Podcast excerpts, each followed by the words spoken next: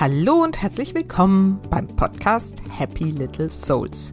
Der Podcast, der dir zeigt, wie du die schönste Vision deiner Familie leben kannst. Ich bin Susanne, ich bin Expertin für bewusstes Familienleben und helfe Müttern dabei, das Leben mit ihren Kindern bewusst zu genießen. Die heutige Folge trägt einen relativ sperrigen Namen, Transaktionsanalyse und ist aber so wertvoll und wundervoll, das wirst du feststellen, wenn du sie hörst. Mir selbst ist dieses Modell der, ja, vielleicht Zustände, Kommunikation, wie auch immer man das sagen will, bereits in meiner Coaching-Ausbildung, die ja jetzt schon etliche Jahre her ist, begegnet. Und damals haben wir das Thema so angerissen und auch ähm, dann in Coachings an, eingesetzt. Aber so richtig tief bin ich da nicht eingestiegen. Aber ich habe schon damals verstanden, dass da echt ein großes Potenzial drin liegt, habe mich jetzt vor kurzem wieder dran erinnert und habe gesagt, hm, eigentlich müsste das doch gerade im Familienkontext super interessant sein. Also habe ich einen Experten gesucht und gefunden.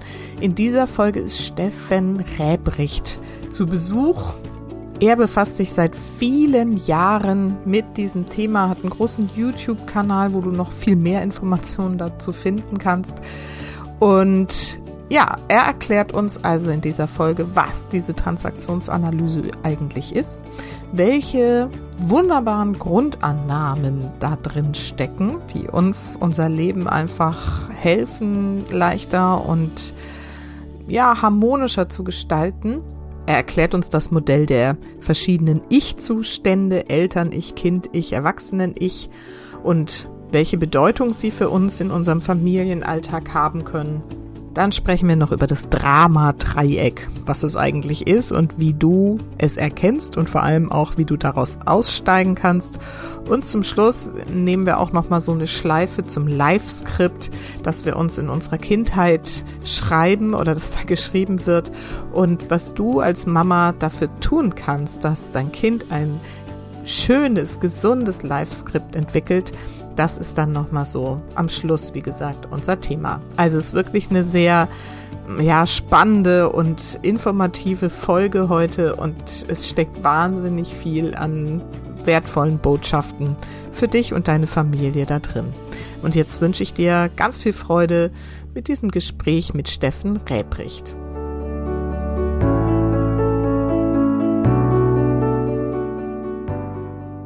So, und heute habe ich wieder ein Interview für euch und zwar habe ich Steffen Räbricht eingeladen. Er ist Kommunikationstrainer, Coach und der Gründer von TA Ich glaube, es ist die größte Online-Plattform und der größte YouTube-Kanal auch zum Thema Transaktionsanalyse. Und mit seinem Wissen, das er auf dieser Plattform zur Verfügung stellt zum Thema Transaktionsanalyse, hilft er dir, neue Sichtweisen und einen zeitgemäßen Umgang mit aktuellen Herausforderungen zu entwickeln. Und ich selber kenne das Thema, das klingt ja schon so, wow, Transaktionsanalyse, aus meiner eigenen Coaching-Ausbildung von vor, oh, ich weiß gar nicht, 15 Jahren oder so. Ähm, und ich habe die damals ähm, auch sehr schätzen gelernt, aber nie wirklich anschließend in der Tiefe angewendet, weil da hätte man, glaube ich, noch mal eine eigene Ausbildung zu machen müssen. Es ist ein super, super umfangreiches Thema. Aber ich habe mir gedacht, es ist spannend und gerade auch für das Thema Familie. Und Steffen ist der Experte, wird uns heute alles erzählen, was das ist und wie du es in deinem Familienalltag anwenden kannst. Steffen, super toll, dass du dir die Zeit nimmst. Ich weiß, sie ist knapp bemessen und ich freue mich total, dass wir heute über dieses super spannende Thema sprechen. Mhm. Ja, freue ich mich auch drauf. Ja. Also ich kann, ich, ich kann ja schon mal was sagen. Also ich finde den Begriff, den finde ich ja super schrecklich, weil viele denken dann gleich an Banktransaktion oder Mathe oder irgendwas. Und das finde ich tatsächlich ein bisschen schade, weil hinter Transaktionsanalyse steckt nämlich eigentlich ein, ja, man könnte sagen, ein System, ein psychologisches System, was aus vielen Konzepten besteht, das ja so dem Anwender, der Anwenderin helfen kann, ähm, einmal sich selbst besser zu verstehen, aber auch das Miteinander ähm, konstruktiver zu gestalten. Und das ist das, was, was mir einfach wirklich gut gefällt an der Transaktionsanalyse. Ja, genau. Und schön. Du, du hast schon recht. Also wenn man in, in Transaktionsanalyse äh, gibt es also vier, vierjährige Ausbildung. Also ich glaube, so die kleinste Ausbildung geht drei Jahre. Und wenn man dann irgendwann Transaktionsanalytiker sich nennen will, dann äh, braucht man da so um die fünf bis sechs Jahre, um diesen, diesen Titel zu erreichen. Also das, da hat, da tritt man eine, eine ja, eine, eine Tournee an. Allerdings, ja. ähm, es gibt auch also Bücher zur Transaktionsanalyse. Man kann sich auch wesentlich niedrigschwelliger dem Thema nähern. Das will ich auch gleich noch also, ähm, vorweg sagen. Genau. Ja, ja, genau. So also es darf auch alltagstauglich sein, aber wie gesagt, wenn man es richtig irgendwie machen will, das war mir damals schon klar, wenn man es wirklich in der Tiefe verstehen will, dann muss man da schon ein bisschen tiefer einsteigen. Aber erzähl doch erstmal so ein bisschen was über dich. Wer bist du überhaupt? Was machst du ganz genau? Jawohl. Also ich habe, also bin erstmal der Steffen, das haben wir ja gerade schon geklärt, bin jetzt 37 Jahre alt, ähm, habe ja mehrere Hüte auf oder mehrere Leben, könnte man sagen. Ein Leben, was ich gerade lebe, ist das eines Organisationsentwicklers. Also ich helfe Teams äh, selbstständig, äh, autonom zu werden. Also so, dass man keine, wie man so will, keinen Chef mehr hat oder eine Elternperson. Wir sind ja im Familienkontext. Das ist ja manchmal ganz ähnlich tatsächlich. Mhm. Und ähm, dann betreibe ich noch die Seite taplus.de ähm, und ähm, habe da halt äh, diesen Online-Kurs oder einen Online-Kurs über äh, Transaktionsanalyse entwickelt, so dass man den von Grund auf versteht. Genau, in meiner Historie, ich war tatsächlich nochmal Soldat, also Offizier, zwölf Jahre, das ist also schon eine ganze Weile, also hat es mein Leben geprägt. Ähm, und habe auch da tatsächlich Transaktionsanalyse schon eine ganze Menge angewendet, weil in solchen Kontexten, also Militär ist auch ein bisschen schwierig, äh, um da, ähm, ja, ich sage mal, gesund und gut rauszukommen tatsächlich. Okay. Ja, und dann habe ich noch eine Weltreise gemacht, die mich dann wieder also sehr gut ins zivile Leben geführt hat, war zwei Jahre unterwegs und bin jetzt also einer, also auf der einen Seite selbstständig mit Transaktionsanalyse unterwegs als Trainer, Coach ähm, und Weiterbildner und auf der anderen Seite halt äh, betreibe ich Organisationsentwicklung. Ja, und ich wohne in Magdeburg, lebe in einer guten und stabilen Partnerschaft, bin hier sehr glücklich. Ähm, äh, gehe, wenn ich mal Lust habe, meine kleine Holzwerkstatt runter oder ähm, wühle was im Garten. Ja, und dann geht es mir hier sehr gut. Genau, ja, so, so, so, lässt sich mein Leben so mal in ganz kurzen Worten beschreiben. Ja, wundervoll. Das klingt wirklich schön. Ähm, was mich jetzt interessieren würde, also ne, so eine Plattform aufzubauen, so eine Seite mit YouTube-Kanal, einem Drum und Dran, Transaktionsanalyse, du sagst, sagst gerade selber, das Wort ist irgendwie eigentlich eher so, mm. wie bist du dazu gekommen, dich darauf so zu spezialisieren? Wann ist dir das das erste Mal begegnet und wie, also spannend, wie hast du es auch im Militär dann angewendet? Finde ich ja gerade super interessant. Und warum hast du dich darauf so spezialisiert dann? Ja, ich hole noch mal ein kleines bisschen weiter tatsächlich aus. Ja. Ähm, ich bin, das, das, das, das, äh, das äh, gestehe ich auch immer, ich bin nicht un, ohne Grund zur Psychologie gekommen. Also ich hatte, hatte einfach auch innere Not, also und das schon schon als Teenager und habe mein erstes Psychologiebuch mit 17 Jahren gelesen so und mhm. äh, bin, bin so ein Stück weit bis heute darauf hängen geblieben, wenn man so will, also auf, auf, auf Psychologie im Allgemeinen und habe mich zunächst eigentlich erstmal mit der hm, Richtung NLP, neurolinguistisches Programmieren beschäftigt und habe da eine Ausbildung durchlaufen zum Trainer. Und ähm, das fand ich total spannend, weil da kann man ganz viele Ziele äh, bestimmen. Man, man lernt auch also ein paar, paar sehr schöne Konzepte, die einem helfen, wie zum Beispiel, also um, wo man auf Körpersprache achtet. Das nennt man dann Rapport zum Beispiel. Und ich stellte aber irgendwann fest, so dass diese, diese ganzen ähm, Konzepte, die ich ähm, in dieser NLP-Welt kennenlernte, dass die relativ also dass die nicht so richtig zusammenhängend sind und dass man, dass ich auch nicht weiß, in welche Richtung kann ich die anwenden? Also, in, weil wenn man eine NLP-Schulung machte damals, da hätte man halt, äh, könnte man eine gute Beziehung mit aufbauen, aber man könnte auch theoretisch Waffen verkaufen. Also es gab keine Haltung dahinter. Und ja. das, das, das hat mir ein bisschen gefehlt. Und äh, ich habe dann irgendwann einen Transaktionsanalytiker kennengelernt und ähm, der hat mir halt was von diesem Thema Haltung erzählt. Und ähm, der hat äh, mir erzählt, naja, dass, dass man eigentlich Konzepte immer mit einer bestimmten Haltung anwendet. Ja. Und so da fand ich das dann, also das fand ich ganz spannend und habe mhm. mir mein, mein erstes Transaktionsanalysebuch gekauft und habe dann festgestellt, ach ja, Mensch, okay, also Transaktionsanalyse wendet also jegliche Konzepte einmal mit einer, ähm, mit einer Haltung an und ähm, die Konzepte, die hängen auch zusammen. Also man kann, also ähm, es gibt ein Gefühlskonzept zum Beispiel, das kann man sich anschauen, das ist verknüpft mit einem bestimmten Denkkonzept und ähm, dieses wiederum hat Auswirkungen ähm, darauf, wie ich ähm, anderen Leuten begegne. Und so habe ich ganz viele Konzepte, die miteinander verknüpfbar sind und ähm, kann ganz unterschiedliche Perspektiven bilden und so, äh, sag jetzt mal, meine Wirklichkeit ähm, gestalten und ähm, mir sehr viele Impulse holen, an welchen, ich sage jetzt mal, Stellschrauben ich was verändern kann. Und das fände ich also so spannend an der Transaktionsanalyse. Mhm. Genau. Ja, spannend. Also ich kann das mit dem NLP gut nachvollziehen. Ich habe selber auch einiges da schon durchlaufen und ähm, finde zwar schon, dass so die ha Haltung grundsätzlich irgendwie eine positive ist, auch wenn sie manchmal irgendwie anders äh, ver verstanden wird, aber diese unterschiedlichen Konzepte, ja, genau, kann ich super gut verstehen. Ja. Das heißt, das war so dein Weg zur Transaktionsanalyse. Jetzt war ja so der zweite Teil meiner Frage, auch mal schön, wenn man so dreiteilige Fragen stellt du hast es dann vergessen. angefangen anzuwenden und du hast vorhin erwähnt, sogar irgendwie beim Militär. Wie, wie ist das gelaufen? Ja, also als, als, als Beispiel, ich war ja, ich war ja Offizier und als Offizier ist man ja eher Vorgesetzter und ich sag mal, ich hatte den Befehlston relativ gut raus.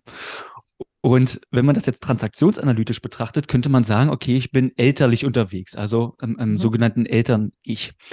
Und dieses Eltern-Ich hat bei Mitmenschen zur Wirkung, dass diese sich wahrscheinlich eher oder also dass die Wahrscheinlichkeit steigt, dass sie sich entweder angepasst verhalten, also sie sagen das, was ich von ihnen oder sie machen das, was ich von ihnen will, ohne davon selbst überzeugt zu sein, zum Beispiel, oder sie reagieren rebellisch, also machen aus Prinzip etwas anders. Mhm. Und als ich das verstanden hatte, habe ich dann also mich mal selbst reflektiert und überlegt, ja, willst du denn eigentlich, dass Leute etwas tun, wovon sie selbst nicht überzeugt sind oder ständig rebellisch reagieren? Weil das kannte ich ganz gut aus meiner aus meiner Wirklichkeit bis dato und habe dann ähm, mich häufiger entschieden, ins sogenannte Erwachsenen-Ich zu wechseln. Also äh, das ist ein, ein, ein, ein Zustand, wo ich also mit, mit Fragen zum Beispiel ähm, äh, ins Gespräch gehe. Also warum hast du das zum Beispiel so gemacht? Was waren deine Beweggründe dafür? Äh, wie könnte man das zum Beispiel verändern? Was denkst du jetzt darüber? Ähm, und bin den Menschen dann mehr auf dieser Erwachsenen-Ich-Ebene begegn äh, begegnet und merkte dann, ach ja, das gibt einen Unterschied in der Reaktion. Und, und, und so kam ich auch, also ich sage jetzt mal, ich bin den Leuten näher gekommen im Sinne von, dass ich mehr verstanden habe, ah, okay, was ist denn eigentlich deren Denke, deren Perspektive, was wollen die und wie können wir gemeinsam etwas gestalten?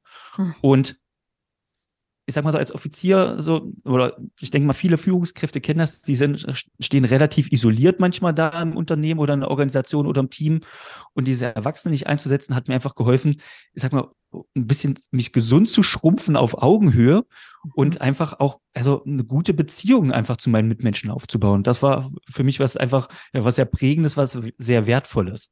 Mhm. So würde ich es mal beschreiben. Genau. Ja, spannend. Und ne, da kommen wir ja auch gleich nochmal dazu mit diesen drei Zuständen, die wir so einnehmen können. Ähm, aber vielleicht vorher mal so ein bisschen so, wie, wie ist diese Transaktionsanalyse überhaupt entstanden? Also du hast jetzt schon erzählt, wie du sie angewendet hast, aber wo kommt die eigentlich her? Mhm. Also den Namen hat ihr äh, der damals Psychoanalytiker Eric Byrne ge gegeben, also ist der Namensgeber und die ist in den 1950ern entstanden. Mhm. Ähm, der Eric Byrne wurde abgelehnt, der wo wollte eigentlich Psychoanalytiker werden, also das, was der Sigmund Freud war, den kennt man vielleicht.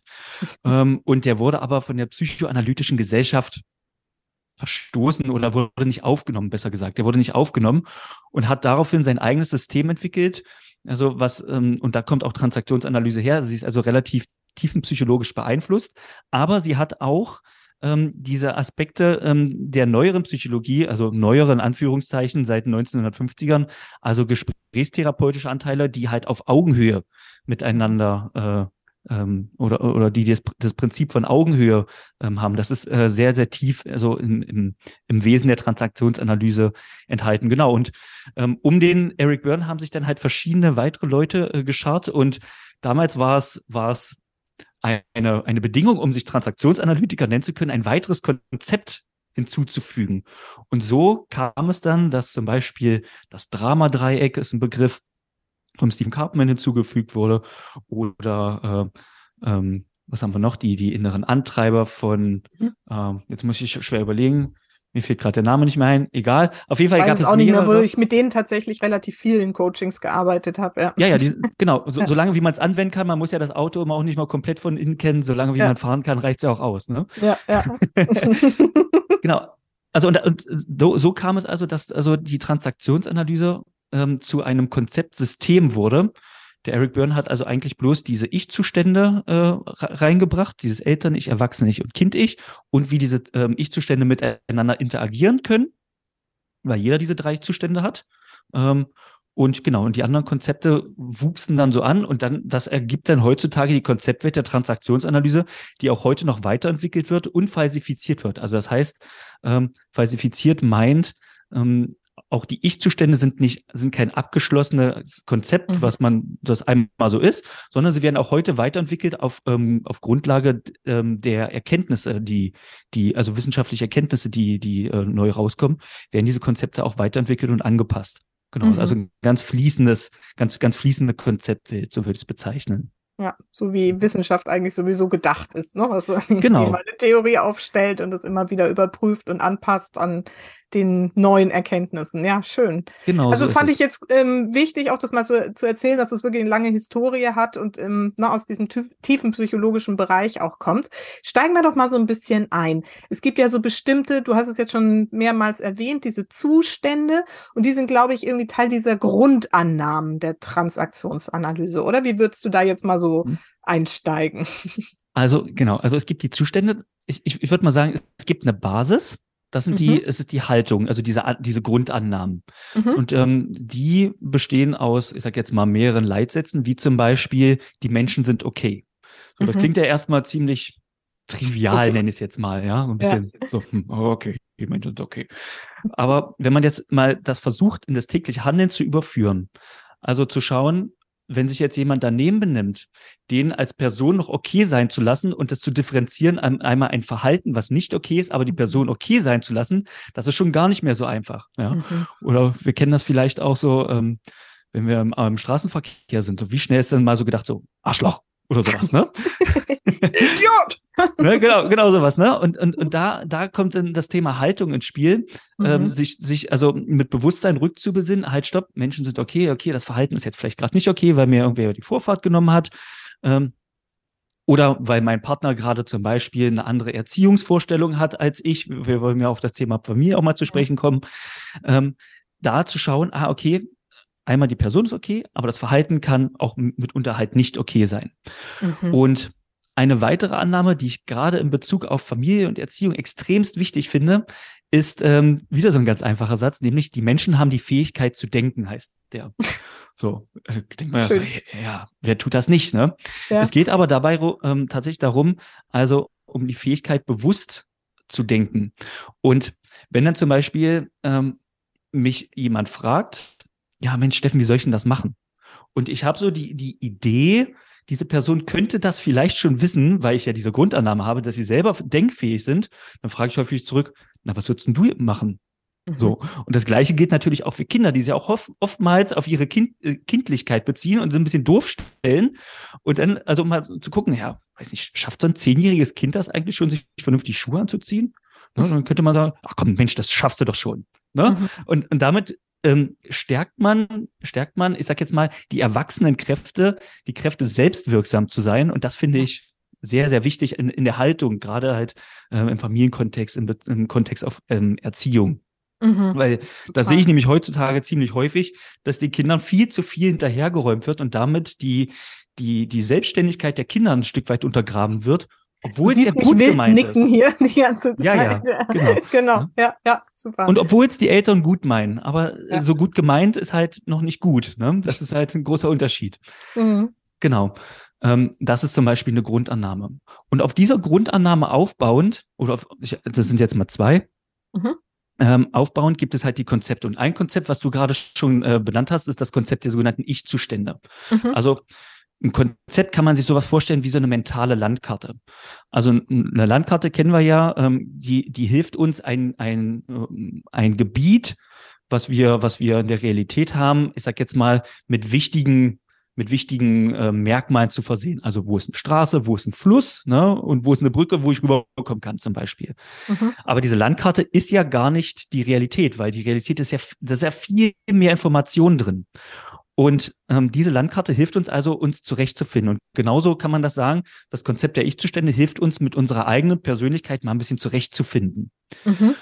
Und ähm, wir haben ja gerade schon gesagt, die besteht aus Eltern, Ich, Erwachsene, Ich und Kind, Ich, diese drei Unterteilungen. Und diese drei Unterteilungen, ähm, die finde ich manchmal ein bisschen unglücklich, weil sie ähm, man kriegt da sofort so eine Idee von, wenn ich im Kind ich bin, dann bin ich, bin ich kindisch oder sowas zum Beispiel, mhm. ne? Weil ja. wir haben ja also unsere, unsere Assoziation dazu und das passt halt nicht so ganz. Beim Kind ich zum Beispiel ähm, sind unsere Gefühle, ähm, verankert. All das auch was, was, was wir selbst entwickelt haben in der Vergangenheit, wie zum Beispiel naive Vorstellungen. Es muss den einen richtigen Partner geben und dann funktioniert alles ganz toll in der Beziehung. Ja, also da hat man gar keine Probleme mehr. Das wäre eine naive Vorstellung. ähm, auch unsere Gut, dass Sp du das erwähnst. Sehr wichtig. Ja. ähm, und ja, auch unsere Spontanität und Kreativität sind im Kind-Ich gespeichert. Und Kind-Ich bedeutet eigentlich, ist es, wenn man so will, von Anfang an da. Mhm. So könnte man es, so könnte man es, ich sage jetzt mal, als kleine Eselsbrücke sehen. Mhm. Okay. Ganz wichtig mal, weil wir auch immer wieder ne, so von diesem Konzept des inneren Kindes hören, das ist aber was ganz anderes, ne? Oder nein, ist es? Nein, nein, ah. das ist perfekt. Also das funktioniert ah, ja. perfekt. Okay. Und das ist sehr gut kombinierbar, sage ich jetzt mal. Ah. Ähm, wenn, also ich würde ich würd vorschlagen, ich mache mal die anderen beiden Ich-Zustände mhm. und dann können wir, können wir okay. schon damit arbeiten mit diesem inneren Kind. Ich schreibe es mir mhm. mal auf. ähm, ich gehe mal noch mal weiter und zwar gibt es noch das Erwachsenen-Ich, was mhm. eigentlich beschreibt, hm, wenn wir, also was äh, eine Situation im Hier und Jetzt also rational logisch analysieren kann. Das heißt, wir sind also, wenn wir im Erwachsenen-Ich sind, nicht an unsere Historie gekoppelt, also haben irgendwelche ähm, Trigger, die aus der Vergangenheit kommen, sondern wir können eine relativ gute, klare Entscheidung, die angemessen zur, zur Situation ist, treffen, wenn man so will. Mhm. Ja, also die beurteilen. Und dann gibt's noch das Eltern-Ich, in dem sind alle Normen gespeichert, so übernommenes von Bezugspersonen, von unseren eigenen Eltern, mhm. äh, von Ausbildern, von Lehrern. Und ähm, ich sage jetzt mal so ein Stück weit unreflektiert, so würde ich es mal bezeichnen. Mhm. Ja, und das ist ein wichtiger Punkt. Ne? Also ähm, gerade Erziehungsvorstellungen sind häufig unreflektiert übernommen von den eigenen Eltern und werden dann unreflektiert aufs Kind übertragen. Und so entstehen, wenn man so will, familiäre Muster und ähm, man glaubt, ah ja, das ist ja vererbt. Nee, meistens ist es nicht vererbt. Also anders, die, nur die Gedankenwelt ist vererbt, aber nicht unbedingt, es steckt nicht unbedingt in der DNA. Mhm, das, mhm. so, das will ich damit sagen. Mhm. Ja, und wenn wir aufs innere Kind schauen, ähm, dann bedeutet das eigentlich, dass wir ähm, mit uns äh, Erwachsenen nicht aktivieren können und zum Beispiel schauen können, ähm, wie hätte ich mir denn eigentlich perfekte Eltern vorgestellt? Mhm. Und wenn man keine perfekten Eltern hatte, ähm, dann braucht es manchmal eine ganze Zeit lang, ähm, um sich solche Eltern mal mit dem Erwachsenen-Ich zu kreieren. Also da müssen wir vielleicht mal ein paar Filme schauen, wo irgendwie Eltern gut mit ihren Kindern umgehen oder sich Beispiele suchen. Ähm, ich hatte immer so als, also aus meiner, ähm, als ich das gemacht habe, habe ich meine Zahnärzte genommen, weil ich die, die auch äh, privat kenne und die sind mit ihrem Kind super umgegangen. Ja. Und äh, habe hab mir also ein bisschen angeguckt, ah, okay, wie würden die das machen? Und so habe ich dann mit meinen eigenen inneren Bedürfnissen gesprochen. Also statt hart zu mir zu sein, wie ich das aus meiner, aus meiner eigenen Erziehung kennengelernt habe, ist heute alles gut geklärt, ähm, habe ich dann also mich bewusst entschieden, freundlich und so, wie, also wie meine Zahnärzte mit ihrem Kind umgingen, selbst mit mir zu sprechen. Und das ist eine klassische innere Kindarbeit. Man ah. beältert durch sein Erwachsenen-Ich sein eigenes Kind sozusagen. Das ist ein innerer Prozess. Okay.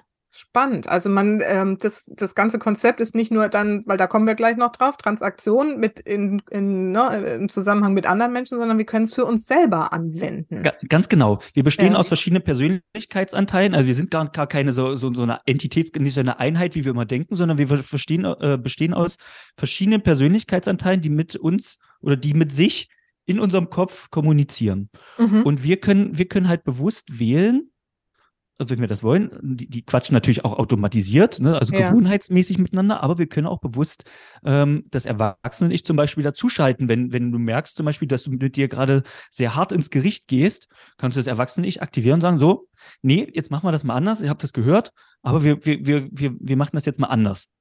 Und also, mhm. das ist eine Möglichkeit.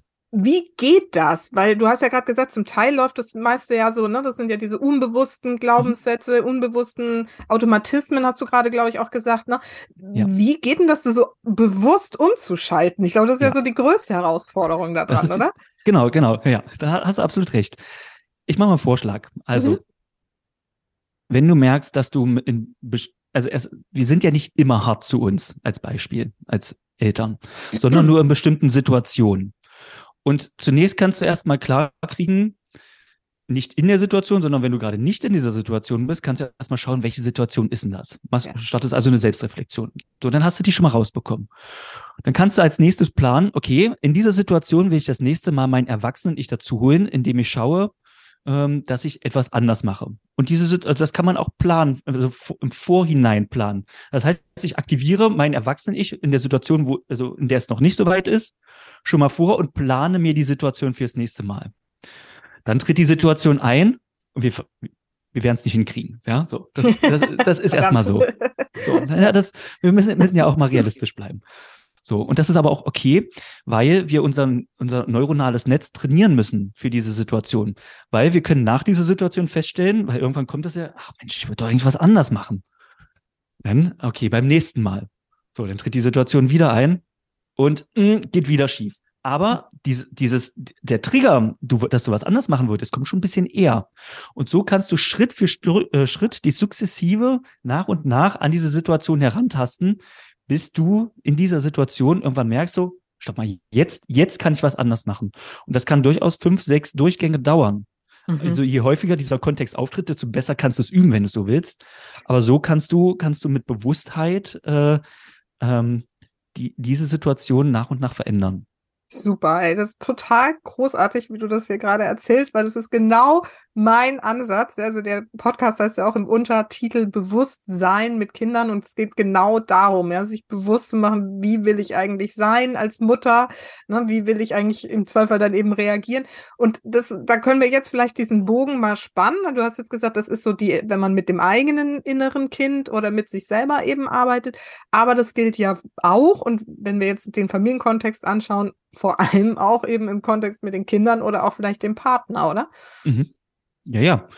Ähm, was ich noch, noch, ich wollte noch was Kleines ergänzen, was, was, ich, was mir immer am, am Herzen liegt, ist, ähm, weil sich so viele mal fertig machen, wenn sie irgendwas noch nicht hinbekommen. Mhm. Also das ist einfach auch völlig normal und einfach das nächste Mal, das nächste Mal. Also mhm. du kannst friedlich mit dir bleiben, weil es normal ist, dass Dinge nicht von Anfang an klappen. Das ist, finde ich, wichtig und man darf auch, finde ich, Fehler mit den Kindern machen, ähm, solange, also solange du die beste Person bleibst, die du bist, weil du hast dein Päckchen schließlich auch mitbekommen, ähm, denke ich, also ist es auch ja. okay ein Stück weit, ja. Und man soll sich da, finde ich, deswegen nicht zu dolle fertig machen, weil das Beste, was man seinen Kindern eigentlich auch also mitgeben kann, ist auch, dass man ein bisschen, also mit sich selbst gut umgeht, weil die lernen vor allen Dingen halt am Vorbild. Ja, ja. genau. Super. Gut. Vielen okay. Dank. Das sage ich, das sage ich auch immer, weil das ist auch so wichtig, das zu verstehen. Und ich sage auch immer, weißt du, ähm, oder ich habe mal diesen Spruch gehört, wir kriegen ja nicht die Kinder, die wir wollen, sondern die, die wir brauchen. Und das ist letztendlich dürfen wir das ja auch so als Challenge sehen und sagen, guck, die, die geben uns die Themen irgendwie, damit wir eben lernen, mit uns gut zu sein. Und wenn wir das Umsetzen für uns mit solchen Konzepten, zum Beispiel der Transaktionsanalyse, da bewusst mit umgehen, dann lernen ja die Kinder auch selber diesen Prozess kennen. Ja. Das finde ich eigentlich ja. so spannend, auch das mal zu berücksichtigen. Ja, das Kind muss ja eine eigene Persönlichkeit entwickeln, deswegen muss es die Eltern also herausfordern und deswegen, ähm, deswegen also bekommt man genau das Kind, was man braucht. Ja. Genau so ist es und äh, es wird also das Kind wird so lange suchen, bis es den den schwierigen Punkt gefunden hat. Also darauf Darauf ja. kann man sich verlassen, ne? Ja. Definitiv, definitiv. Und wenn du mehrere Kinder hast, kriegst du alle Themen um die Ohren gehauen. ja, ja, das ist Training, genau. ist Training. Ja, genau. Aber das, ähm, also finde ich total schön, dass, dass du das auch nochmal so extra erwähnst. Vielen, vielen Dank dafür. Das ist so wichtig, ich kann es gar nicht oft genug sagen. Ähm, gehen wir aber jetzt mal so ein bisschen ähm, noch weiter da rein. Also wir haben jetzt diese drei Zustände ähm, besprochen und erklärt und dass wir damit eben mit uns selber arbeiten können. Jetzt kannst du dir ja vorstellen, so ein Familienkontext, da sind ein, zwei, drei Kinder irgendwie, ein Partner und irgendwie gibt's die ganze Zeit Konflikte, vielleicht. So, wahrscheinlich. Zum einen oder anderen Thema. Wie, ne, dann ist, wird es ja noch systemisch irgendwie deutlich facettenreicher, als wenn man jetzt nur bei sich ist. Wie kann uns da die Transaktionsanalyse unterstützen? So auf einem irgendwie, ich sag mal, einfachen, praktikablen Weg? Ja, also ähm, ein Prinzip, was ich ganz nett finde, also sozusagen, wir gehen jetzt zu einem nächsten Konzept. Wir haben jetzt also einmal die Ich-Zustände und mhm. schauen jetzt mal uns das Konzept der sogenannten Transaktionen an. Mhm. Bei den Transaktionen agieren zwei Ich-Zustände von jeweils zwei Personen miteinander. Und ähm, da gibt es so die sogenannten komplementären Transaktionen. Das heißt, wenn ich mich kindlich verhalte oder elterlich verhalte, dann triggere ich mit einer ziemlich hohen Wahrscheinlichkeit genau den, also den entgegengesetzten Part beim, bei meinem Gegenüber. Also wenn ich mich kindlich verhalte, triggere ich mit einer gewissen Wahrscheinlichkeit einen elterlichen Part. Genauso, mhm. wenn ich mich elterlich verhalte, triggere ich höchstwahrscheinlich einen kindlichen Part. Beim Gegenüber, also triggern heißt jetzt so auslösen. Das heißt, die gehen automatisch in diese entgegengesetzten, in diesen entgegengesetzten mhm. Zustand. Also triggern heißt, ähm, die Wahrscheinlichkeit wird erhöht. Mhm. Also automatisch ähm, ist es nicht so, weil sonst wären wir ja Roboter oder Maschinen. Aber ja. es, also die Wahrscheinlichkeit wird erhöht, dass das passiert. Okay. Ja, aber, aber, wir können, wir können es nicht eins zu eins vorhersagen. Dafür sind Menschen einfach viel zu komplex. Also deswegen sind es das, das ist das, was ich meinte mit den Landkarten. Es mhm. kann so sein, aber vielleicht ist die Brücke auch inzwischen eingestürzt und wir kommen da nicht mehr rüber. Ne? Okay. Also mhm. das, das ist ähm, der, der, der, der Unterschied. Und diese Abstraktion macht auch die Psychologie. Deswegen ist kein Modell, was man hat, in irgendeiner Form perfekt oder wird immer so funktionieren. Das ist, mhm. finde ich, wichtig. Ja. Genau. Also grundsätzlich, wenn man sich also kindlich verhält, ist, ist die Wahrscheinlichkeit hoch, dass man eine elterliche Reaktion bekommt und die kann entweder kritisch oder fürsorglich sein. Mhm. Ähm, und ähm, auf der anderen Seite ähm, gibt es halt, wenn man sich elterlich verhält, kann man eine kindliche, nee, doch, genau, ja. ähm, wenn man sich elterlich verhält, bekommt man wahrscheinlich kindlich rebellische oder angepasste Reaktionen. Mhm. So, und das ist zum Beispiel schon mal wichtig, finde ich, zwischen Partnern. Im mhm. Sinne von, wenn, also ich kenne das, also ich, ich, ich nehme mal ein ganz klassisches Beispiel, weil es einfach, weil es einfach, finde ich, am eingängigsten ist. Wir haben ganz häufig noch ähm, ein relativ klassisches Rollenbild Mann-Frau. Der starke Mann, die schwache Frau. Wenn die Frau jetzt also da steht mit Augenklimpern, kling, kling, kling, ähm, ist das eine kindliche, ist das ein kindliches Verhalten oder so, ich würde es als kindlich einschätzen. Und dementsprechend kann ich mich natürlich groß und stark fühlen und bin ein Stück weit komplementär. Das ist für den Augenblick vielleicht ganz nett, wo fühlen sich beide gut, aber auf Dauer, wenn man sich also weiter kindlich verhält, übernimmt man vielleicht auch ein bisschen weniger Verantwortung für bestimmte Sachen, also die passieren. So. Mhm. Und dann irgendwann passiert es dann, ähm, dass einer von beiden genervt ist, weil einer übernimmt zu wenig Verantwortung, einer hat zu viel. Ähm, und dann ist irgendwann der Konflikt programmiert. Mhm. Ja, ähm, das ist ja auch zum Beispiel, ähm, nehmen wir mal das Beispiel, noch, also ist es wirklich ein bisschen staccato-mäßig, aber ich glaube, es, es macht es nochmal anschaulich. Frau arbeitet und Mutter zu Hause und macht das Essen und Geschirrspüler und, und er sitzt halt rum. So wäre, ich, ich übertreibe ein bisschen. Glaube ich. ich. Ich denke auch. Dass, also ich denke nicht, dass es, es, es trifft schon auch noch oftmals zu. Mhm. Ähm, wenn man da, also wenn, wenn da diese, diese Verantwortung ungleichmäßig verteilt ist, ist es doch auch normal, dass man dann irgendwann merkt, oh, das staut sich was an. Ja. Und das beruht eigentlich auf unterschiedlichen Ich-Zuständen, weil eine, eine, eine Partei sagt, ja, ach, ich, ich ähm, übernehme hier weniger Verantwortung. Also, wenn man so will, nicht beide nicht erwachsen sind, sondern einer eher kindlich und einer eher elterlich. Und was man schauen kann, ist, dass man beide in Verantwortung kriegt. Also, dass man die Situation mal analysiert. Hm, wie ist denn das eigentlich mit unserer Aufgabenverteilung? Und dann äh, darüber ins Gespräch kommt. Mhm, mh. Und hier will ich gleich noch ein kleines Achtung äh, mitgeben. Das kann ja. natürlich auch erstmal anständig zu Beziehungskonflikten führen. Mhm. Also manche Konflikte müssen auch ausgetragen werden, weil wenn ich zum Beispiel nicht mehr so viel Verantwortung oder die alleinige Verantwortung tragen will, kann das mitunter meinem Partner, der davon sehr lange Zeit profitiert hat, ähm, überhaupt nicht schmecken. Und mhm. dann ähm, kann es sein, dass man diesen Konflikt auch erstmal austragen muss. Psychologie bedeutet also nicht immer nur, dass es nett einhergeht, sondern dass man auch mit Unterforderungen stellt. Mhm. Weil man sagt, okay, das brauche ich jetzt von dir und ähm, wir müssen jetzt den Weg finden und ich werde dann zukünftig, das weiß ich, deine Wäsche nicht mehr mitwaschen oder sowas. Ja. Mhm. So, und dann, ähm, ja, sehr. Kann man da auch mal den Druck erhöhen. Ich mich gerade daran, ich habe gerade in letzter Zeit häufiger mal davon gesprochen, dass ich mit meinem Mann tatsächlich genau zu dem Thema vor, ist jetzt inzwischen auch schon lange, lange her, aber tatsächlich eine dann auch etwas länger dauernde Krise hatte, weil wir dieses Thema irgendwie lösen mussten. Und ja. ähm, finde ich, und ich glaube tatsächlich, dass das wirklich in vielen Familien noch so geschieht. Gerade nach der Geburt des ersten Kindes rutscht die Mutter so automatisch in dieses, ne, irgendwie, ich mache mir hier Mutter und Hausfrau.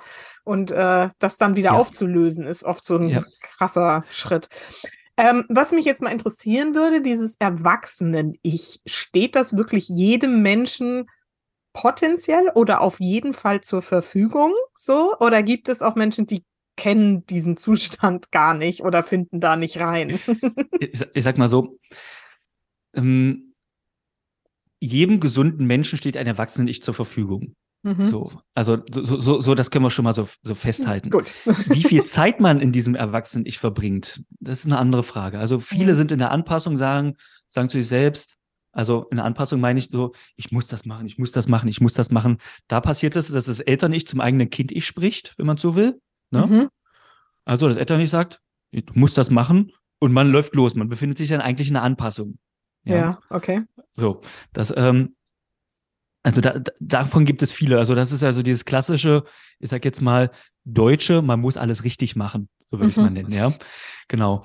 Und das Erwachsenen-Ich ähm, schaut ähm, eigentlich eher darauf, ähm, wie kann etwas funktional, auch unkonventionell mitunter, ähm, gut funktionieren. Mhm. Ich mache mal ein Beispiel.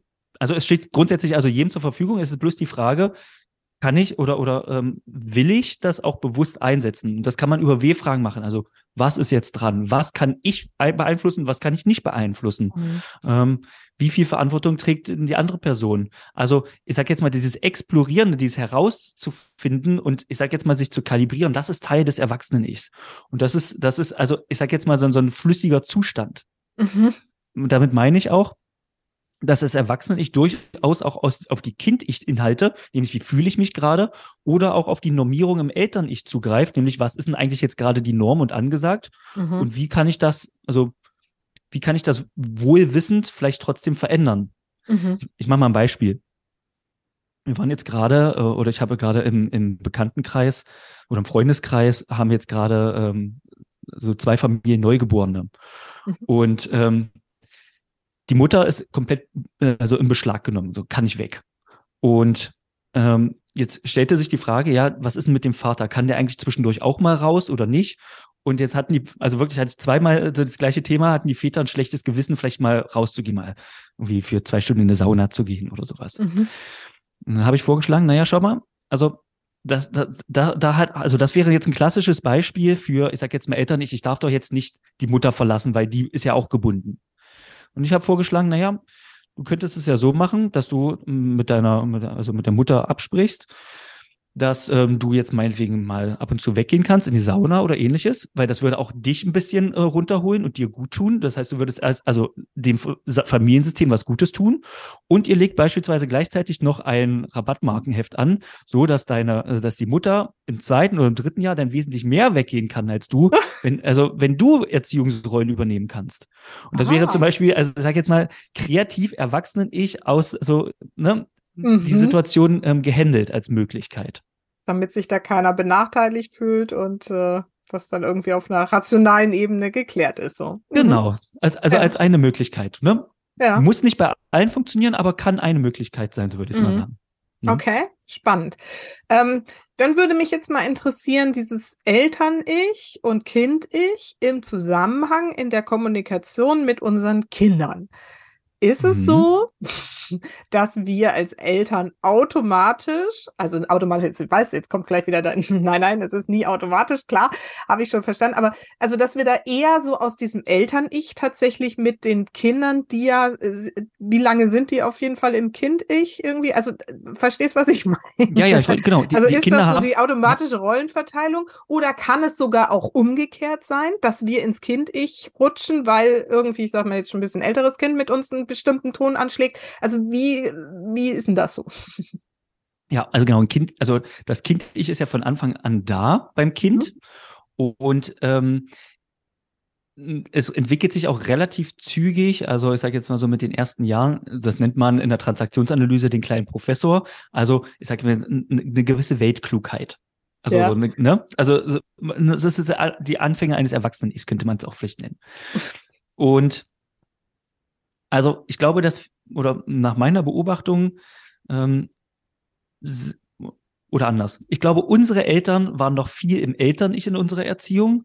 Und wenn ich heute das ist nur, nur in meinem Milieu kann ich das beobachten, sehe ich wesentlich mehr Bewusstheit bei der Erziehung. Also sprich, nicht nur das aus dem Eltern-Ich, du machst das so, weil es so, sich so gehört, sondern ähm, dass auch mit den Kindern verhandelt wird über bestimmte Sachen. Und da, also da, da wird dann mit den Kindern, also wie mit kleinen Erwachsenen, wenn man so will, gesprochen, oder die werden auf Augenhöhe gehoben. Was ich persönlich eigentlich ganz gut finde, weil das nämlich auch bedeutet, man kriegt also, also die Kinder werden auch in die Verantwortung genommen und werden, also die, die, ähm, die, also, die müssen auch Konsequenzen für ihre eigenen Handlungen tragen. Natürlich mhm. nicht in voll, vollem Umfang, aber das zu schulen halte ich für sehr wichtig. Mhm. Und also man kann sich sozusagen bewusst entscheiden, also mit dem Kind in Verhandlung zu treten und schauen, was passt. Und natürlich bleibt das Kind oder oder äh, oder so sehe ich das jedenfalls bleibt das Kind auch, also ich sag jetzt mal, ähm, das letzte Wort kann mitunter auch dann die Elternperson haben, weil sie auch die Verantwortung hat letztendlich. Also mhm. dass ich halt auch so und man kann auch durchaus mal das Eltern nicht einsetzen und eine ganz klare Grenze setzen, so hier nicht weiter und Ende. Also das braucht es definitiv auch, weil Kinder einfach auch Grenzen brauchen. Mhm, mh. Genau. Beantwortet das eine Frage oder? Äh? Ja, ja, ich überlege gerade auch. mhm. Nein, aber ja, grundsätzlich tut es das. Also, weil das ist auch, finde ich, so ein wichtiger, wichtiger Ansatz in, in der moderneren Erziehung, nämlich zu sagen, ne, wir sind auf Augenhöhe und also im Prinzip, ähm, wenn ich das richtig verstanden empfiehlt, verstehe, ähm, empfiehlst du ja dann möglichst auch in dieser kindlichen, also in der Kommunikation zu den Kind, den Kindern früh in dieses Erwachsenen-Ich eigentlich zu gehen und nicht in dieses Eltern-Ich, sondern da einfach ähm, auch sich selber zu reflektieren wieder, ne? wie bin ich jetzt hier eigentlich gerade unterwegs und rutsche ich da automatisch in diese, also ich bin immer bei dem automatischen, rutsche ich wieder in dieses ja, ja, gewohnheitsmäßig, halt gewohnheitsmäßig, ja, ja. Ja, genau, es ist, sind ja doch eigentlich auch so Automatismen, weil man, wenn man es bewusst macht. Sind es, ja. Ja, ja, genau, das, ja, siehst du, genau. Und dann, weil dann rutscht man da ja so automatisch rein und wie du gerade gesagt hast, dann macht man das, ähm, ne, was die Eltern gemacht haben und wo man früher immer gesagt hat, das mache ich auf gar keinen Fall, das werde ich nie zu meinem Kind sagen. Dann kann man schon mal reflektieren, okay, jetzt bin ich gerade in diesem Eltern-Ich unterwegs und vielleicht sollte ich mal auf die Ebene oder den Zustand des Erwachsenen-Ichs ja. ähm, zurückgreifen. Was man ja auch noch machen kann, ich sage jetzt mal, um das Eltern-Ich relativ schnell abzuschwächen, ist eine Demutsübung, also eine mhm. Demutprobe. Ich sage mal, okay. Mutprobe von Demut wenn man zum Beispiel merkt, okay, man war jetzt elterlich und das ist also nicht, nicht konstruktiv gewesen, weil man das aus seiner eigenen Kindheit kennt, könnte man ja durchaus auch mal die Größe haben, sich beim Kind zu entschuldigen dafür. Weil das wird ganz schnell auch mit dir was machen, also, oder, oder die Wahrscheinlichkeit ist groß, dass du keinen Bock hast, dich ständig bei deinem Kind zu entschuldigen und dann relativ zügig eine Verhaltensänderung ein, also einnimmst. Ne? Also das kann, so, man kann sich das auch, also ein paar, paar, ja, ein paar Brücken bauen, finde ich. Sehr gut. Ja, guter Hinweis. Tatsächlich mache ich, mach ich das zumindest auch tatsächlich und es ist auch irgendwie hat das auch dazu geführt, dass es weniger vorkommt, dass ich so, boah. ja, spannend, spannend, mhm. spannend.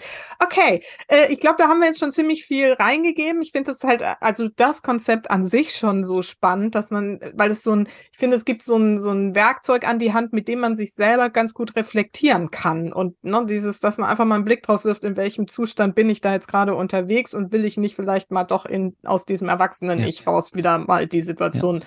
oder so, ne, so dauerhafte Konflikte, die dann da so rumschwelen in Partnerschaften oder eben auch mit den Kindern oder Teenies ja auch gerne genommen, irgendwie so.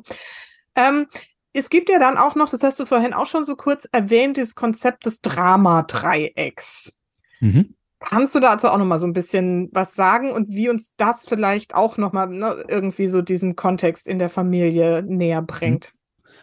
Also ich habe ja schon vorhin gesagt, dass diese, äh, dass die TA-Konzepte miteinander ähm, in Verbindung stehen. Mhm. Und genauso auch, wenn, wenn man so will, das Dramadreieck, das heißt Dramadreieck, weil es letztendlich zu Drama führt. in, also natürlich auch im Familienkontext. Also das ist ein sozusagen Negativdreieck oder Negativkonzept für also negative Entwicklungen und äh, besteht aus den Dreiecken äh, Retter, Verfolger und Opferrolle. Mhm. So und also es braucht sozusagen immer entweder also ein Retter und Verfolger auf der einen Seite und eine Opferposition auf der anderen Seite, um dieses also um, um psychologische Spiele im Drama-Dreieck zu spielen. Mhm. Und ähm, was passiert? Also das ist das Dramadreieck beschreibt also einen musterhaften Ablauf von Konflikten, wenn man so will. Mhm. Also man fängt an, in, in, einer Rolle wird in irgendeiner Form eine Einladung ähm, ähm, geschickt, wie zum Beispiel das Augenklimpern hatten wir ja vorhin, so, mhm. ne, wenn man sich ein bisschen klein macht. Das könnte also ein Auslöser sein für jemanden zum Retten, könnte aber auch ein mhm. Auslöser sein für jemanden zum Verfolgen im Sinne von, was denn eigentlich für ein Scheiß? So, ne? ja. Ähm, und wenn sich also Retter, äh, wenn sich also ein, ein Opfer und ein Retterverfolger gefunden haben, dann fangen die Ansichten, also ich sage jetzt mal, im, ähm, im Kommunikationsgeschehen miteinander ein Muster zu durchlaufen. Mhm. Also das ist relativ subtil, diese Einladung. Das, da muss man schon ein bisschen gucken, ja. Ich sage jetzt mal, oder, oder beziehungsweise wissen, also worauf man anspringt. Und was dann also weiterhin passiert, ist, wenn also, also eine Einladung angenommen wurde, dann durchläuft das ein Muster. An irgendeinem Punkt gibt es eine Art Kipppunkt und äh, dann äh, ist, das, ist, ist, der, ist der Konflikt da. Wir hatten das zum Beispiel vorhin ähm, mit, mit der Mutter äh, oder einem Partner, der, der die ganzen Haushalt macht und auch noch arbeiten geht. Und ähm, wenn man so will, rettet, während jemand anders als Opfer im Sinne von, ach, ich mache jetzt mal nichts, ähm, einfach nichts tut. Und am irgendeinem Punkt kippt diese Dynamik und, und der, einer weiß dann gar nicht mehr so, äh, was ist denn jetzt auf einmal passiert? Mhm, und mhm. warum, warum ist denn jetzt hier so schlechte Stimmung auf einmal? Und das ist ein ziemlich guter Indikator, dass das Drama-Dreieck einmal durchlaufen wurde. Also dieser Kipppunkt, ähm, ähm, wo man jetzt eigentlich nicht mehr weiß, wo das herkommt, das ist ein, ja, ist ein guter Indikator. Und das Dramadreieck hat als, als Ende eine sogenannte Auszahlung, bei der sich beide schlecht fühlen. Also, mhm. also eine Negativauszahlung und beide ja. haben in irgendeiner Form Verlust. Also mhm. auf das Beispiel angewendet, die eine Person ist sauer, weil sie immer so viel macht und die andere sagt so, hä, was, warum werden wir, werde ich jetzt angegangen? Ich mache doch nichts anderes als sonst. Ja. So, aber beide haben, also die Beziehung hat einen Knick er, erlitten. Und ich sage mal, eine Bewusstheit zu haben im Dramadreieck kann einfach helfen, genau diese Dynamik schon bei der Einladung, aber auch kann auch in, in fortgeschrittenem Stadium kann man, kann man das abbrechen, einfach diesen Konflikt zu vermeiden, indem man nämlich nicht auf diese Einladung drauf anspringt, beziehungsweise ähm, halt, äh, also ich sage jetzt mal, sich erwachsen verhält. Mhm. Und um, um meine erste Idee zu geben, wie man also damit arbeiten könnte, jeder Mensch hat, glaube ich, ein ganz gutes intuitives Empfinden dafür, in welchen Situationen er im Retter, Verfolger oder Opfer ist. Mhm. Und wenn du dir jetzt also, liebe Zuhörerinnen, lieber Zuhörer, also mal überlegst, ähm, einen Kontext auswählst, in dem man sich mal ähm, oder, oder einen Kontext auswählst, in dem du, sag ich jetzt mal, mh, hm, das Dramadreieck mal anwenden willst, welche Rolle nimmst du wahrscheinlich intuitiv als erstes ein? Mhm. Ne, und dann könnte man sagen, na, vielleicht bin ich doch eher so ein Opfertyp, so, also Opferrolle, ne? Ich zum Beispiel bin, bin jemand, der gerne schnell in die Bresche springt und hilft. So, ne? Ja. Das ist, das ist so, das, das mache ich gern, ne? ähm, und dann gibt es vielleicht andere, die haben, machen gerne einen Fingerzeig. Und dieser, dieser, dieser Intuition kann man eigentlich ganz gut vertrauen und zu schauen, wie werde ich denn eigentlich zu diesem Verhalten von anderen eingeladen? Ja, ah, oder wie inszeniere okay. ich mich denn auch als, also als diese Rolle? Kann ja auch sein. Also, dass es ja. von mir ausgeht. Mhm. Und das könnte so ein erster, so ein erster, ähm, oder das ist, sag ich mal, der Samen von Konflikten eigentlich. Also wenn sie noch gar nicht, also noch gar nicht da sind. Und an dieser okay. Stelle einfach die Geschichte zu unterbrechen, kann helfen, sage ich jetzt mal. Ja, ja. ja. Ich würde das aber tatsächlich auch gleich noch mit einem anderen Transaktionsanalyse-Konzept verbinden, um, um aber diese, diese, diese, also diese, mhm. diese, diese Spannweite mal nochmal deutlich zu machen, mhm. mit den sogenannten psychologischen Grundbedürfnissen. Ja. Eins dieser Grundbedürfnisse, die wir haben, ist das sogenannte ja, Bedürfnis nach Stimulation. Und mhm. es gibt auch einige Menschen, die suchen auch unbewusst nach Konflikten, weil sie sich nämlich dadurch stimulieren wollen. Und da könnte sich, könnte man dann reflexiv wieder die Frage stellen, warum will ich mich denn eigentlich über einen Konflikt stimulieren? Was fehlt mir denn eigentlich im Leben, dass ich das nicht vielleicht anders machen könnte? Mhm. Und hier könnte ich dann auf ein weiteres Konzept der Transaktionsanalyse referieren. Die, das nennt sich die Strokes. Das ist die, das ist die Lehre von, wie bekomme ich eigentlich Aufmerksamkeit und kann ich zum Beispiel nette Aufmerksamkeit überhaupt annehmen oder geht das gar nicht, weil ich, weil ich eine, ein inneres Verbot zum Beispiel mir erteilt habe über meinen Eltern ich. Oha, jetzt wird's fancy. Ja, genau, genau. Das äh, finde ich nämlich auch. Ja. Man ja, kennt das vielleicht, wenn man mal irgendwie vor anderen ein Kompliment bekommt, kann man das wirklich gut und also annehmen, dass es so durch einen durchfließt und man sich freut, oder kriegt man vielleicht eher ein Schamgefühl und so, uiuiuiui, mhm. ne? Da hat man dann vielleicht eher so einen kleinen Blocker, so, ne? Ja, ja. Und, und solche, solche Sachen kann man halt mit TA ganz gut analysieren und dann ähm, sich äh, oder kann man dann zu sogenannten Neuentscheidungen kommen und sagen, ach ja, okay, es ist jetzt zwar noch schwer, das Kompliment anzunehmen, aber ich nehme es trotzdem schon mal und mache damit was anderes und verbessere so Schritt für Schritt, ich sag jetzt mal, mein Leben, wenn man es so will. Ja. Also, und das ist so, ein, so, ein, so ein, noch eine schöne Sache an TA.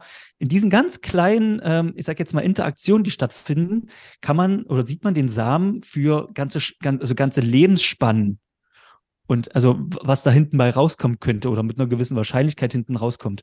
Und das finde ich irgendwie so ja sehr hilfreich für mich. Und dann überlege ich mir ganz also ganz schnell, wende ich jetzt diese manipulative Methode an, von der ich eigentlich weiß, dass es nicht so gut ist, oder verzichte ich und mache einfach was anderes. Ja, ja. Und das heißt, da geht man dann schon, also auch wieder dann in dieses Erwachsenen-Ich und überlegt von dort aus, ne, wo, wie reflektiere ich jetzt, äh, beziehungsweise was sind die alternativen Verhaltensweisen, die ich jetzt mal ausprobieren könnte, um dieses Drama-Dreieck und alles andere, was ja. du gerade erzählt hast, äh, dann so zu durchbrechen. Man, man kann das Erwachsene-Ich nutzen, aber manchmal hilft es auch schon allein, also dass man mal vor, also dass man sich mal bewusst wird, was man tut. Mhm. Also äh, zum Beispiel, was weiß ich, indem ich durch Liebesentzug versuche, das Kind äh, zu einem bestimmten Verhalten zu bewegen. Was macht das eigentlich langfristig mit ja. dem Kind und mit meiner Beziehung zum Kind? Ja. Ja, und ja. dann zu überlegen, mh, hm, kann man sich vielleicht eine Alternative überlegen?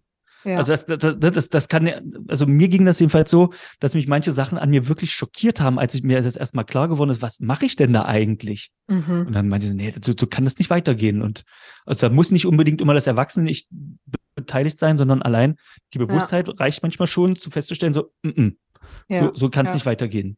Und dieses, diese verschiedenen Konzepte der Transaktionsanalyse bieten uns eben, sag ich mal, jetzt so ein äh, System, mit dem wir irgendwie da draufschauen können und reflektieren können und sagen können, ah, guck mal, das geht da gerade ab irgendwie so, ne? Weil Ganz sonst haben wir ja keine Anhaltspunkte und, ne, also jetzt zu verstehen, dass ich zum Beispiel da gerade einen Liebesentzug irgendwie äh, mache irgendwie oder durchführe, das braucht ja schon irgendwie einen Anhaltspunkt, ne? Genauso ist es, genau. Du kriegst ein Konzeptsystem an die Hand, ja. mit dem du schauen kannst, was macht das im, im, im Detail und was, wie wirkt sich das langfristig höchstwahrscheinlich aus. Und ja. das alles unterlegt mit dieser Haltung, ne? Ja. Weil man könnte nämlich theoretisch auch ähm, ähm, dieses Kind-Ich und Erwachsene oder und Eltern-Ich verwenden, ähm, um Leute zu manipulieren, im Sinne von, ähm, schau mal, also wenn ich jetzt verkaufe, ja, das kannst du ja sowieso nicht leisten, ne? Und mhm. versuch dich zu triggern, dass du das dann doch kaufst, ne? Das wäre deine klassische Manipulation. Mhm. Und genau sowas also wird durch die Haltung eigentlich, also soll damit verhindert werden. Mhm, mhm. Ich würde gern ganz kurz noch ein weiteres, ähm, weiß nicht, ob das auch ein Konzept ist. Das habe ich da auf deinem YouTube-Kanal, ist mir das mhm. irgendwie begegnet, habe ich automatisch mal oder, oder, oder irgendwie so spontan mal angeschaut. Das Lebensskript. Was können wir mhm. uns darunter noch vorstellen? Ja, ja, das Lebensskript auch, genau, ist auch ein Konzept, zwar ein sehr großes und sehr umfängliches, mhm. aber letztendlich auch ein Konzept. Und das Lebensskript beschreibt ähm, dass man sich als Kind einen Art, also unbewussten Lebensplan entwickelt und diesen ein Stück weit oder diesem folgt. Mhm. Also über, über eine ganze Lebensspanne hin. Man sagt so, das ist nicht, das ist nicht wissenschaftlich bestätigt, so bis zum siebten Lebensjahr entwickelt man das Skript. Und das hat ähm, also positive Aspekte im Sinne von, wie kriege ich es, also wie kriege ich Dinge hin im Leben und ähm, aber auch, also zum Beispiel, mit mir wird's mal schlimm enden oder sowas. Das könnte zum Beispiel so ein klassischer Lebensskriptsatz sein. Mhm. Mhm. Und ähm, ich sag mal so, dieses, dieses Skript für sich mal zu heben, kann helfen, ähm, zu sehen, also, oder kann ganz grundsätzlich ändern, wie man, also wie man sein Leben verbringt. Ne, wenn man jetzt zum Beispiel, ähm, ich kenne das jetzt von mir, meine Eltern haben sich, also waren hochstrittig und ähm, ich da, hatte immer so, so als Lebensskript-Entwurf von zum Beispiel, also mein Beziehungsentwurf war, Paare müssen, das muss so sein, die müssen sich streiten. Ja. Ansonsten stimmt mit denen was nicht oder die verstecken irgendwas. So, das mhm. war so meine, mein, mein kindlicher Gedanke im Skript. Und ja. als ich den dann irgendwann mal hinterfragt habe, stellte ich fest, nee, es kann irgendwie auch nett gehen. Und das hat mich total irritiert. Also, das war halt meine, meine, meine ja, mein, mein, meine Gewohnheit von, von, von wie Beziehungen stattfinden kann, äh, ziemlich durch, durcheinander geschüttelt. Und nachdem ich das durchgearbeitet habe, da habe ich eine ziemlich, ziemlich friedliche Beziehung tatsächlich. Ähm. Ja. Ja, ne? ja, ne, aber das ist das, also das ist das, was ich immer so gerne mit so einem Glaubenssystem beschreibe, ne, dass wir das uns ja. halt irgendwie da in diesen frühen Jahren. Hast du noch einen Tipp? Weil ich wette, dass alle, vor allem die Mütter jetzt von kleineren Kindern sich fragen, oh Gott, wie kann ich irgendwie dafür sorgen, dass die ein gesundes, positives Lebensskript entwickeln? Hm. Die Eltern können natürlich das Lebensskript beeinflussen, aber sie können es nicht steuern, also des ja. Kindes. Also den, den Zahn können wir uns gleich mal ziehen, das funktioniert mhm. nicht, weil manchmal ähm, ich sag mal, ähm, interpretiert ein Kind eine Situation völlig anders und, und ähm, bildet sich sozusagen darauf einen, eigenen Glaubenssatz. Und das, das, also das, das können wir nicht, nicht, nicht, dann manchmal auch nicht beeinflussen. Aber dafür kann, wird das Kind ja irgendwann 18, kann sich dann einen Therapeuten nehmen oder Transaktionsanalyse lernen. Und also es darf auch sein Päckchen noch, noch haben. Ne? Ja, und ja. was ich also Eltern empfehlen würde, wäre vor allen Dingen, sich selbst zu analysieren, sich selbst zu reflektieren und die eigenen Handlungen immer mehr ins Bewusstsein zu kriegen. Ich glaube, damit ähm, ist oder macht man also macht man viel Gutes und auch also auch so das Thema ähm, ähm, Selbstfürsorge nochmal, also selbstfürsorglich als Eltern zu sein, ist, glaube ich, eine gute Sache, auch um dem Kind zu zeigen, wie kann das gehen. Ein Kind kann auch mal zurückstecken, finde ich jedenfalls persönlich. Vielleicht ist das auch aus meiner Erziehung, dass, das so, dass ich das so denke, aber ich glaube, ich glaube, dass schon auch mal gut ist. Ja. Also auch um, um eine, eine Gefühlsregulation auch hinzukriegen. Also das denke ich, ähm, also dass die Eltern also einfach sich mit sich selbst beschäftigen sollten oder, mhm. oder können, wenn sie da sozusagen das Skript positiv beeinflussen wollen. Ja, ja, super. Da schließt sich auch so ein bisschen den Kreis, der Kreis wieder, weil das haben wir ja ganz am Anfang auch gesagt, ne, dass das letztendlich das Beste ist, was wir für unsere Kinder tun können, nämlich mit uns selbst zu arbeiten und denen dadurch auch zu zeigen, wie es geht, damit sie ihre Päckchen, die sie sich ne, bewusst oder unbewusst da irgendwie selber geschnürt haben, dann auch irgendwann ablegen dürfen. Super. Ja. Vielen, vielen Dank, Stefan. Äh, äh Steffen, Entschuldigung. Alles gut. Ähm, ähm, wie, du hast ja gesagt, du hast auch einen Kurs entwickelt, Online-Kurs. Erzähl mal, wie geht das, wenn man jetzt mehr wissen will? Also ich kann auf jeden Fall den YouTube-Kanal empfehlen, Transaktionsanalyse heißt der, ne? Aber genau. erzähl mal ein bisschen. Ja. Also wenn man, ich habe auch niedrigschwelligere Angebote. Also man kann auf ähm, zum Beispiel taplus.de slash Transaktionsanalyse minus einfach minus erklärt mit AE Punkt, mhm. ja, genau. Ähm, Verlinken wir in den Show Notes, kannst du direkt draufklicken. Genau, so machen wir es. Und ähm, da kann man sich auch eintragen äh, für einen, für einen Minikurs, wo mhm. man erstmal ein paar Grundideen bekommt. Also welche Haltungen ja. gibt es, welche Konzepte gibt es. Und wer sich äh, dann weitergehend interessiert, kann dann meinen Grundkurs zum Beispiel erwerben. Es ist ein, das ist ein Videokurs, in dem die einzelnen Konzepte der Transaktionsanalyse tiefer gelegt werden. Und äh, die sind mit Übungen versehen, also so, dass man sich auch gleich selbst reflektieren kann. Kann man auch ganz wunderbar mit, mit der Partnerin, mit dem Partner machen. Mhm. Meine Partnerin hat das auch schon am eigenen Leib äh, leidlich erfahren müssen. Nein, sie freut sich ja dann doch immer, wenn, wenn, was, wenn wir mal uns äh, ein bisschen reflektieren. Mhm. Also alles äh, kann man mit sich selbst machen und es reicht ja auch tatsächlich eine Person aus, um die Beziehung zu entwickeln, weil wenn du irgendwann eine mhm. Grenze setzt, ne, wir hatten ja vorhin das Thema Geschirrspüler oder sowas, dann muss der Partner mitmachen oder die Beziehung geht kaputt. Ja. Und das kann ja auch manchmal sinnvoll sein um dann eine bessere Wenn der andere nicht mitziehen will, so, ne, dann macht es genau. irgendwann auch keinen Spaß mehr, ja. ja. Genau, also kann ja auch durchaus sinnvoll sein. Genau. Und man kann also dann mit Hilfe von Videos und äh, Reflexionsübungen dann die Grundlagen der Transaktionsanalyse lernen. Äh, gibt auch eine Kommentarfunktion, in der ich dann auch mal zügig antworte. Mhm. Also wenn man Fragen hat.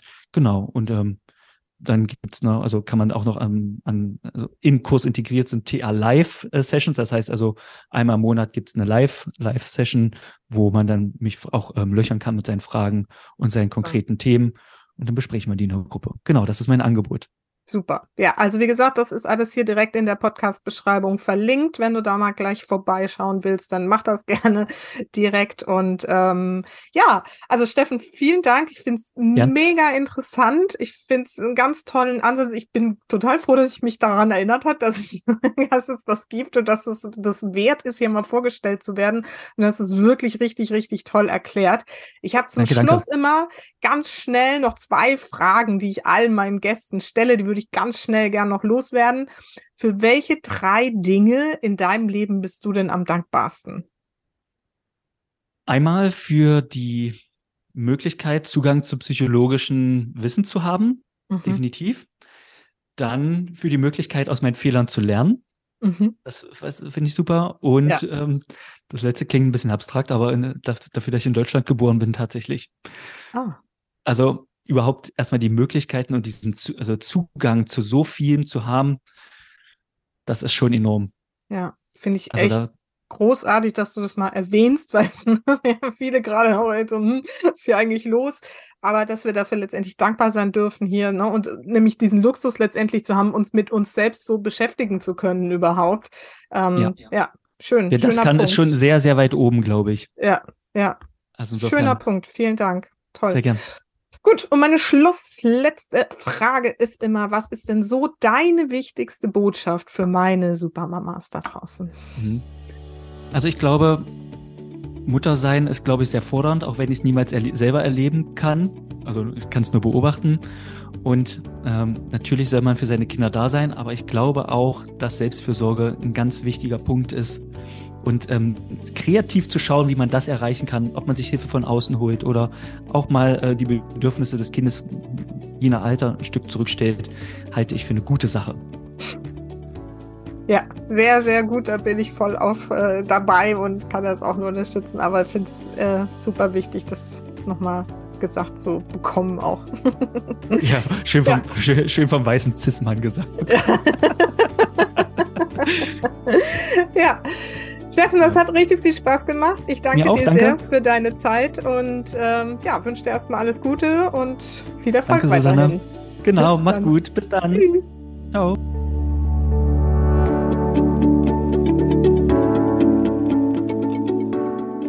Tolle Folge, oder? Ich finde es sehr cool, auch mal eben nicht nur spirituell an die Themen ranzugehen, sondern diese Transaktionsanalyse ist ja mehr sowas für die, die auch mal gern pragmatisch denken.